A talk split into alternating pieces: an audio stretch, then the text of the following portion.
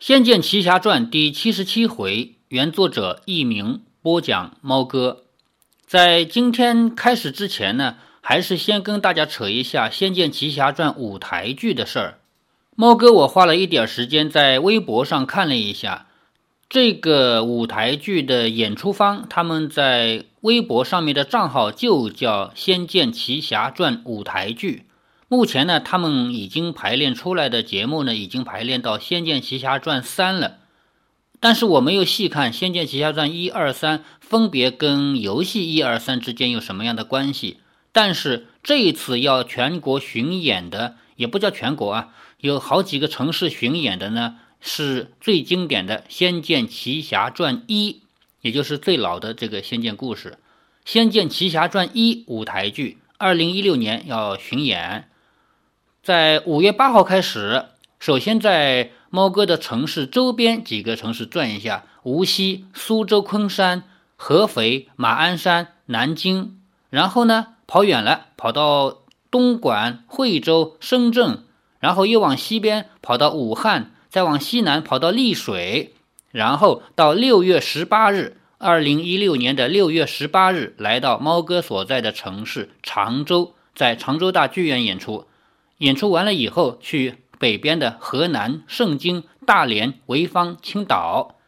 猫哥，我还在常州大剧院的网上看了一看，发现他们还没有开始售票，也不知道价格。对比了一下其他演出呢，一般来说价格是这样子的，上下浮动差别不是太大。他们的价格跟位置有关系，最前排、最中间的位置呢，价格要贵一点；最后面和最边上的位置呢，价格要便宜一点。对于同一个节目的演出来说，同一个场次来说，最贵的价格一般来说是三百八或者四百八，最便宜的价格呢是三十四十五十的样子。那么不同的节目呢，它们上下有浮动，这个浮动不是太大，除非是特别有名气的大型演出，会有价格到一千八、两千八会有，但是一般不会有这么高。多数演出它的价格也就是最好的位置在三百八、四百八的这种价位，便宜的适当靠中间一点的，一百多甚至于几十。如果只是想感受氛围，可以在后排或者旁边买三十四十的价格。不知道听我节目的朋友们，你们的城市有没有演出？如果没有的话，在离你们不远的比较近的城市有没有演出？也不知道你们是什么样的价格。如果你们离猫哥的城市江苏省常州市不是太远的话，你们也可以考虑到我这儿来，我们一起看哦。诚挚的欢迎，热诚的欢迎。下面回到《仙剑奇侠传》的小说第七十七回，前面我们讲到李逍遥呢已经到地牢里面找到了巫后，然后呢又去找石长老那边拿到了天蛇杖，再次回到地牢的时候，把天蛇杖交给了巫后，巫后带着他以及那么多被关起来的汉人、普通老百姓都救了出来，到了外面以后。眼看着汉人可以趁乱逃走，这个时候巫后就决定，他要去皇宫里边找巫王。前面我也提到过，这里跟游戏是不一样的。在游戏里面，你没有必要去找巫王，巫王会在拜月教主的陪同下来找你，然后发生一场战争。那么小说里面呢，把这个做了一下调整。巫后她咬了一咬嘴唇，说：“我要进宫去，当面问大王。”李逍遥点点头，说：“巫王怎么会对你们母女这样绝情？一定是有人从中挑拨，是该问问。”巫后昂首阔步，便往宫里走去。他走的是后宫进入正殿的便道，一般人并不知道此地，因此竟没有多少人经过。就是有些士兵看到了，也惊吓得连忙退在路旁，跪送说：“参见娘娘。”至于，巫后是怎么出大牢的？他们已经吓得不敢妄猜了。巫后带着李逍遥长驱直入，渐渐的便听到几阵喧哗。一个男生说：“大王，顺民者生，逆民者亡。您没有听见人民的喊声吗？”接着是许多人的呼喝：“请大王杀了巫后，请大王下旨捉拿公主。”巫后眉宇间仍是那么平静。他绕过镜头一处的檀香瓶，屏外的重重殿柱与垂幔间，可以见到大殿的情景。屋后示意李逍遥不要出声，两个人透过围屏看过去，这个围呢就是帷幔的围，通过围屏看过去，殿上坐着一名身材魁梧、头戴金冠的华服男子，背对着李逍遥。在他面前，则立着拜月教主以及众多的教众士兵，一齐声喧哗相应着，大多是那些教众。读到这里，我突然想起《鹿鼎记》来了。在《鹿鼎记》刚开篇不久的时候，韦小宝刚刚陪康熙打了几次架，两个人摔跤摔了几次，但是互相也不认识。在这种情况下，韦小宝呢偷偷潜入康熙的书房，想要偷四十二章经。结果呢，他还没来得及找到，因为他也不认识字嘛。再说四十二章经哪会放在这儿呢？他还没来得及找到，就皇帝进来了，吓得他赶紧躲在书橱旁边，吓得气都不敢喘。这个时候，鳌拜进来了，鳌少保。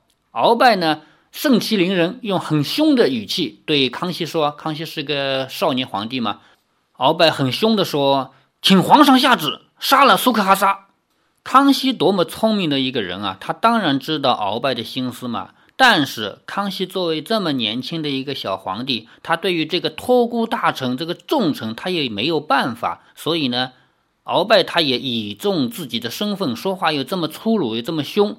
这个时候，躲在书橱后面的韦小宝一不小心看到了皇上啊，吓得一惊，因为这个皇帝他已经陪他打了几天的架了。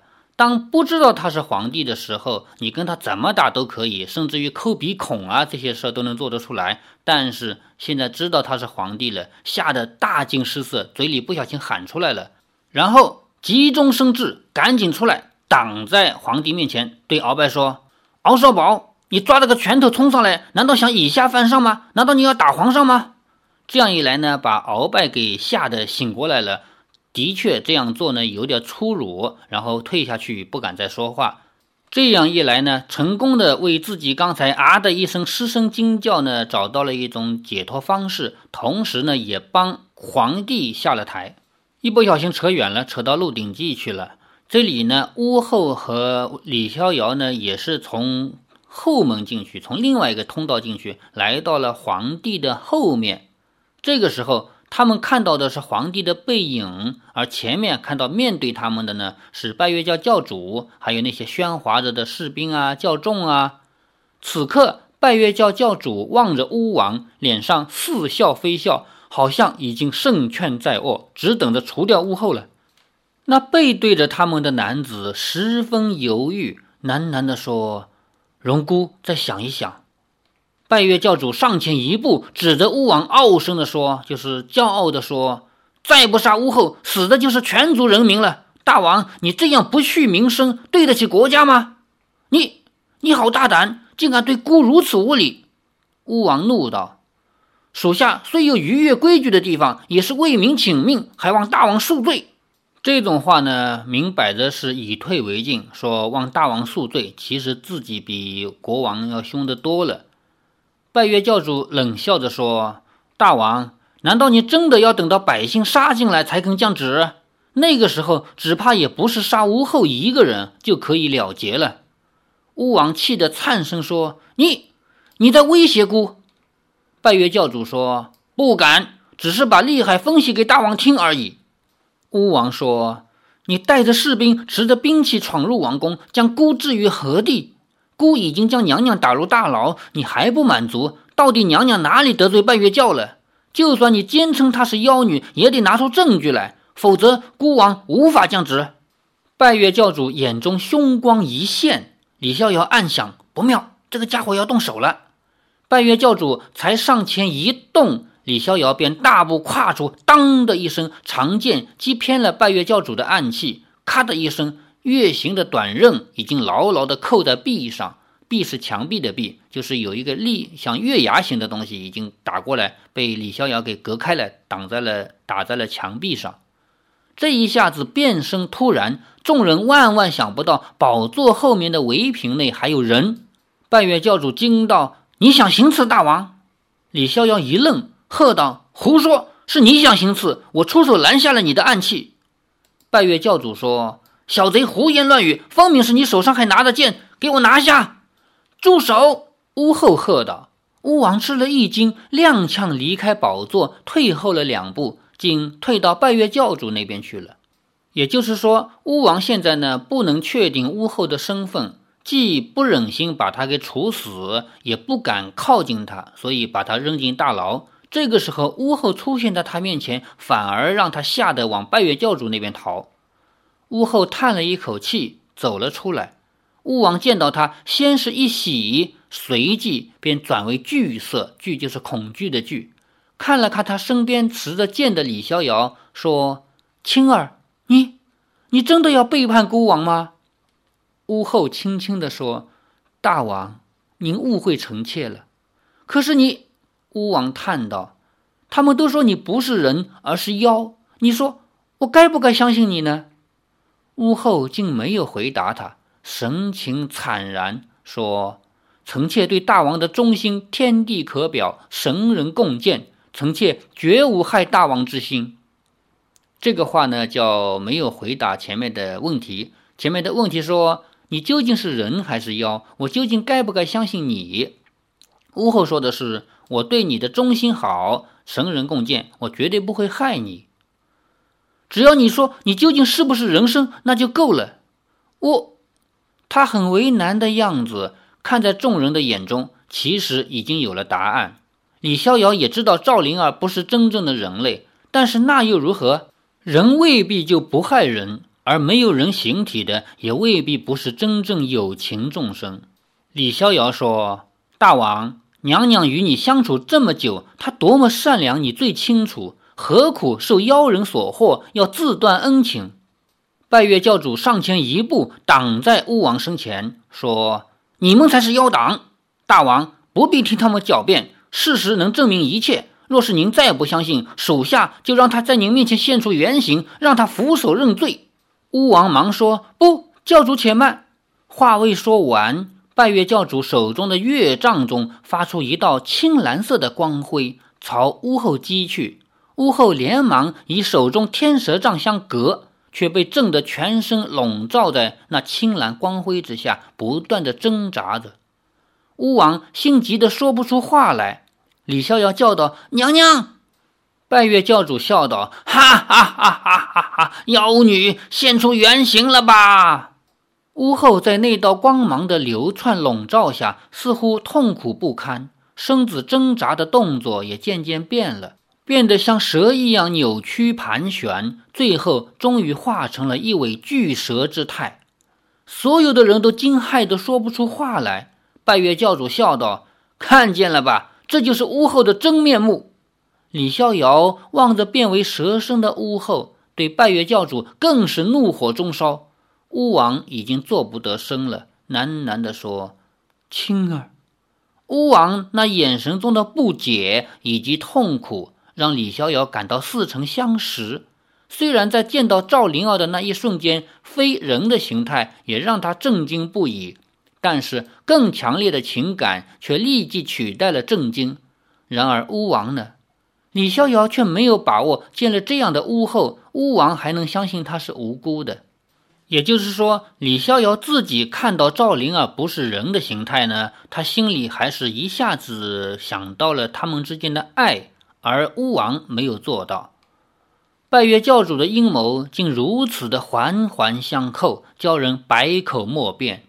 拜月教众之中，突然有人高声叫道：“杀了他！杀了妖女！”李逍遥跨至屋后身前，转身向拜月教主喝道：“想动他，先过我这一关。”拜月教主傲然的昂首说：“小子，你想杀尽现场所有见到妖女真面目的人吗？”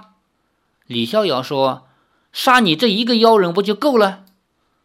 屋后一拉李逍遥的手，说：“你敌不过他们的，快跟我走。”拜月教主手中的月杖往前一刺，屋后已经拉着李逍遥飞身绕过殿柱，由窗口闪了出去，化作一道青链，直奔宫外。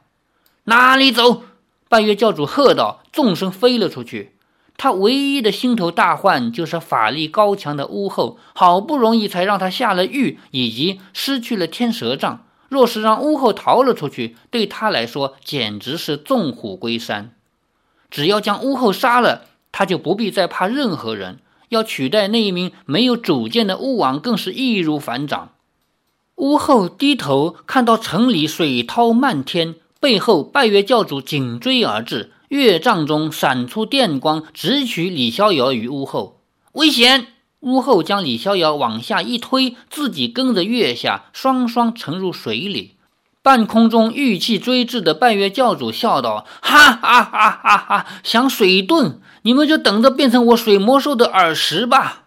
耳就是鱼饵的饵，耳石。”李逍遥和巫后才潜入水中，便被一波巨大的水涛给推了上来。两人不由得一惊，背后一股强大的水波汹涌而前，将两个人推得几乎要翻出数十丈外。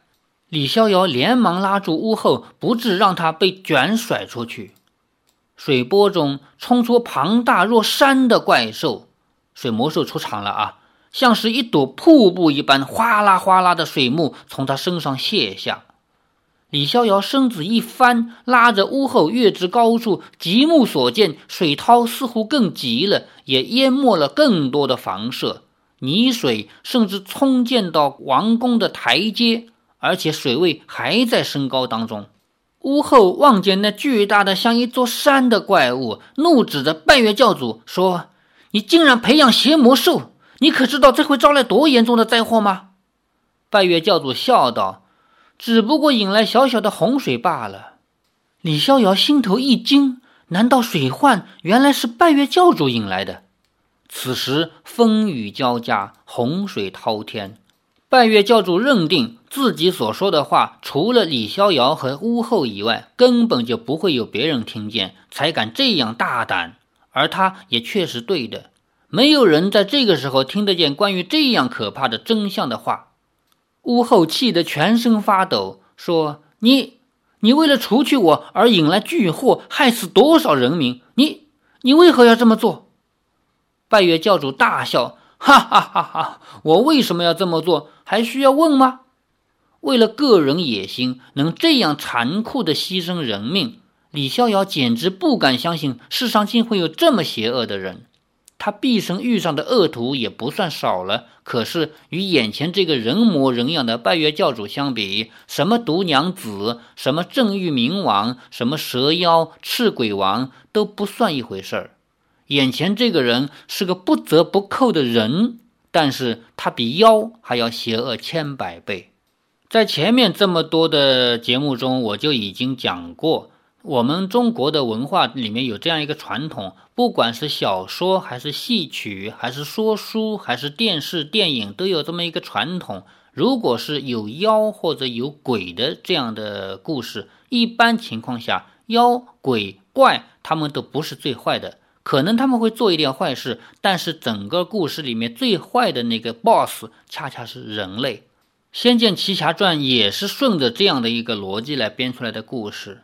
李逍遥面前的这个人模人样的、完全属于人类的拜月教主，比那些不属于人类的、比那些做尽坏事的毒娘子、蛇妖、狐妖、赤鬼王等等要坏得多。拜月教主笑道。更何况，全族的人都相信你就是那兴风作浪的妖孽。为了平息天神的愤怒，你只有一死。屋后颤声道：“果然，这一切都是你算计好的。你的心实在太恶毒了。”拜月教主得意地说：“哈哈哈哈！你就恨吧，要怪就怪你不是人类。没有人会相信一只蛇妖的话。”哈哈哈哈哈！拜月教主的笑声中。一记巨雷打下来，整个天际闪得一片雪白。白光闪后，已不见了拜月教主。那头水魔兽狂扑而至，屋后的蛇身急旋，绕到水魔兽的背后，闪过了水魔兽的攻杀。李逍遥拔出剑来，挺剑便刺，一声狂喝，气贯周身，整个人顺着剑势刺穿了水魔兽。水魔兽狂笑。这个笑不是哈哈笑的笑，是像口哨的那种笑，声音有如闷雷一般，前后穿透的伤口中喷出黄浊色的血水，将李逍遥与屋后给喷出数丈。李逍遥好不容易落地立稳，却见到水魔兽又转过身来，血口大张，喷出浓烈的灰烟。屋后叫道：“快闪！”他便拉着李逍遥疾飞闪开。那股灰烟里所带的湿气，令闪过的李逍遥不寒而栗。虽不知是什么，被扫到大概也不会轻松。屋后虽然没有双足，但是身飞如箭，绕物极旋之势快得像光像电，比轻功还要敏捷。他带着李逍遥急逃至远处，一时之间水魔兽找不到他们的踪迹。李逍遥惊道：“那丑家伙被我们贯穿了身子，还没事儿？”屋后说：“水魔兽遇水则生，只要在水中，它就是不死之身，不管它砍成几节都没有用。”李逍遥叫道：“可是这里遍地是水啊，那不就杀不死他了吗？”屋后沉着地说道：“不，我自思量尚能应付。当年我也曾杀死过一头水魔兽，在我将死的时候，是巫王亲自从沼泽中找到了我，细心照顾我。”他的声音中有点黯然，轻轻地说：“这回再也没有人救我了。”李逍遥说：“娘娘。”我跟你一起杀水魔兽，不，你还有别的事该办。巫后说：“拜月教主也知道水魔兽未必杀得死我，他一定是去对付大王，逼他让位了。请你快去救救大王，他只是一时被奸人所惑。大家都知道他是个好大王。”李逍遥说：“他对你如此无情寡义，你不恨他？”屋后摇了摇头说：“谁没有糊涂的时候？”只是不知道要为这一时的糊涂付出多少代价罢了。我怎么会恨他？请你去救救他吧。李逍遥点头说：“娘娘，我是为了你而去救巫王，可不是心甘情愿去救他的。等我杀了拜月教主，一定会来救你。”巫后会意的笑了笑，似乎已不将自己的生命放在心上。他握住了李逍遥的手，说：“年轻人。”虽然我不知道你的姓名，但是希望你能答应我，日后若是你遇到我的小女灵儿，请你好好照顾她。哎呦，这一句话让我感慨万千啊！日后若是你遇到我的女儿灵儿，请你好好照顾她。对于他来说，真的是日后就隔了一段时间以后，而李逍遥呢，已经好好照顾过灵儿有一段时间了。他们的爱走过了这么多千山万水。李逍遥心头一热，说：“我会的。”屋后右手一扬，说：“去吧！”一阵暖风将李逍遥身子拖了起来。李逍遥被风带起，往王宫的方向移动。他在高处见到屋后修长的蛇身已经如青链般飞起，落在水魔兽面前，长发飘飘，宛如天神，举杖喝道：“妖孽！你我原本都不该存在这世上。”你与我一同化为尘土吧。这一句话呢，和游戏里边是一样的。游戏里边前面也提到过，巫后和李逍遥呢，并不需要去找巫王，而是巫后刚刚从牢里面出来，巫王和拜月教主呢就过来了。然后拜月教主说：“大王，让我证明给你看，他是个妖怪。”然后他施法，让巫后变成了人首蛇身。这个时候呢，李逍遥想要跟他打一架。就是跟拜月教主啊，屋后说你打不过他的，我们逃。两个人就跳入水中，想要从水里面逃走，结果发现水里面有水魔兽。然后在这里呢，有一场很艰难的战争。如果你对地图很熟很熟，你只要打一次；如果你对地图很不熟，那你就打得够多了。因为水魔兽在水里是不死之身，你打它一次只能把它定住那么几秒钟，然后你跑，它在追。如果地图你不熟，你走着走着发现没有路了，你回来就必然要跟他再打一架。所以呢，这里是比较难以过去的。这个迷宫走到头了以后，就出发下一个情节。屋后说：“小伙子，我虽然不知道你是谁，但是请你答应我，好好照顾我的女儿灵儿，然后把她送走。”就刮起一股旋风，把她给送走了。然后他就说了这样一句话：“说妖孽。”你我原本都不该存在这世上，与我一同化为尘土吧。然后，巫后和水魔兽就同归于尽。李逍遥从水里面出来以后，就看着水里浮出一个非常巨大的、很丑陋的尸体，就是死掉的水魔兽。